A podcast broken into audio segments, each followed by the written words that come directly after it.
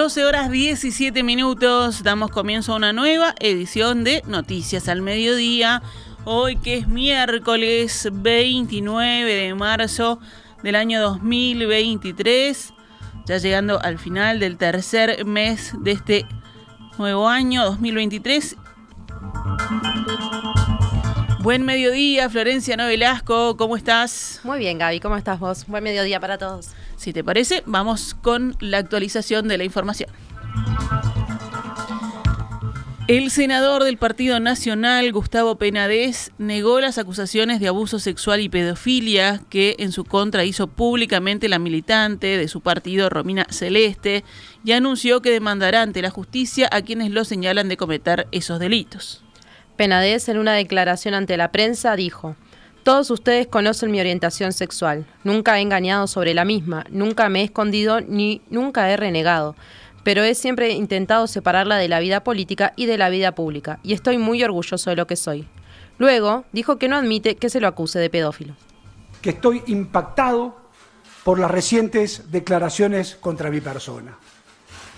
Niego rotundamente las conductas delictivas de las que se me acusa y rechazo con el mayor de los énfasis posible las declaraciones agraviantes cuyo único propósito es someterme al escarnio, al escarnio público.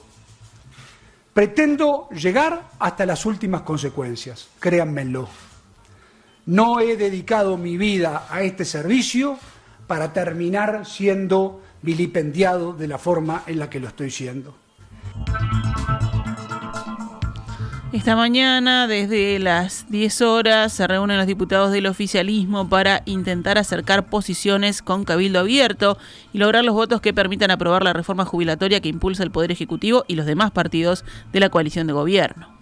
En las reuniones de ayer, los diputados de Cabildo Abierto que integran la comisión especial, Álvaro Perrón y Martín Sodano, dijeron que no votarían el proyecto de reforma de la seguridad social si el gobierno no accedía a incluir sus dos propuestas centrales, bajar de 25 a 15 la cantidad de años para calcular la jubilación al momento del retiro y prohibir que las AFAP inviertan en el exterior.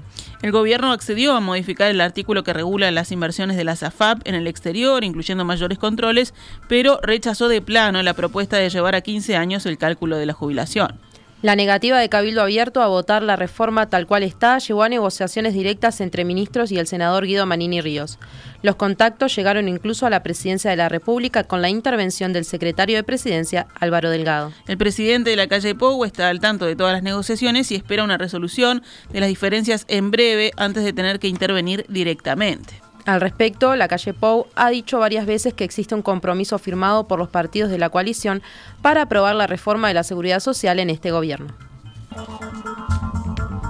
La ministra de Salud Pública, Karina Rando, dijo ayer en rueda de prensa que entre los últimos días de marzo y los primeros días de abril llegarán al país las dosis encargadas para vacunar a la población contra la gripe.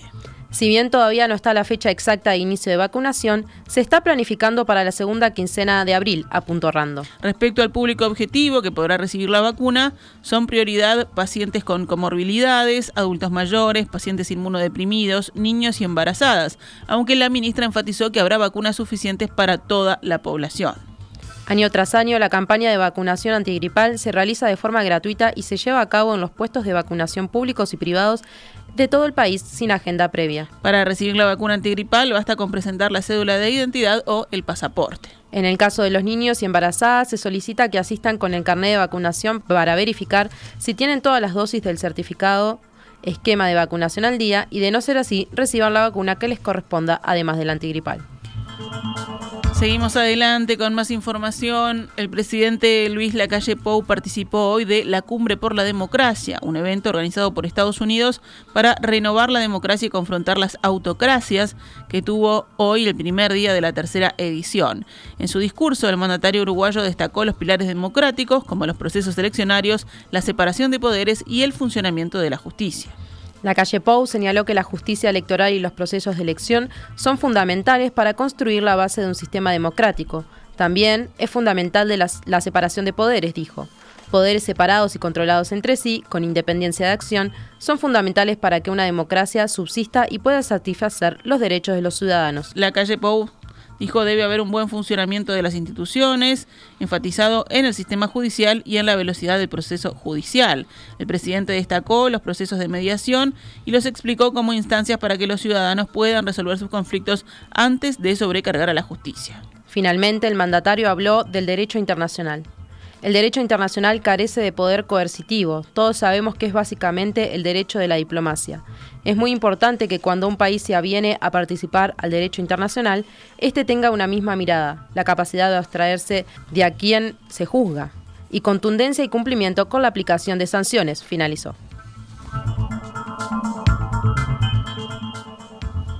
Ante los episodios de violencia que sucedieron recientemente en varios liceos, las autoridades educativas y el Ministerio del Interior anunciaron que habrá más patrullaje en esos institutos y que se analizará las redes abiertas de los alumnos ante posibles nuevas convocatorias a episodios de este tipo.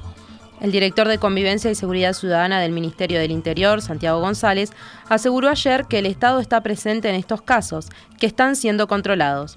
El jerarca señaló que algunos de sus responsables serán judicializados y se presentarán ante Fiscalía los elementos correspondientes. La presencia policial será incrementada en las zonas que así lo requieran y se dispondrá ante cualquier convocatoria a peleas que sean detectadas en las redes.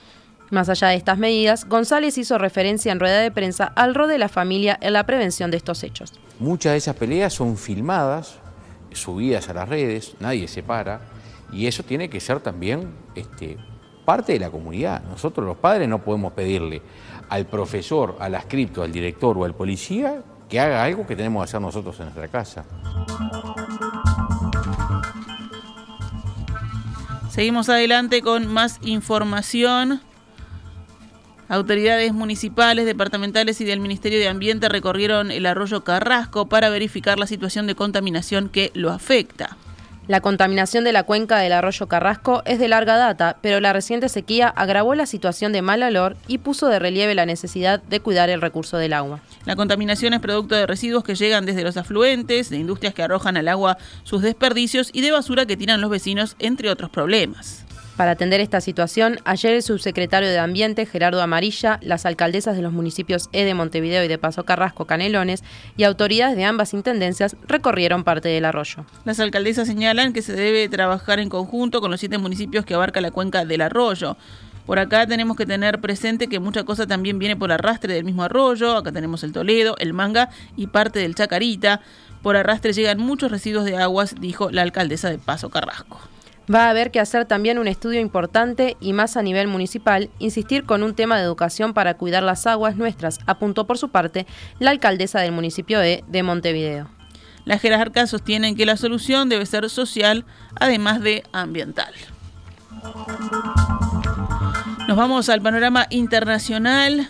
El Papa Francisco, de 86 años, fue internado hoy en el Hospital Gemelli de Roma para ser sometido a un control médico programado, según informó el Vaticano.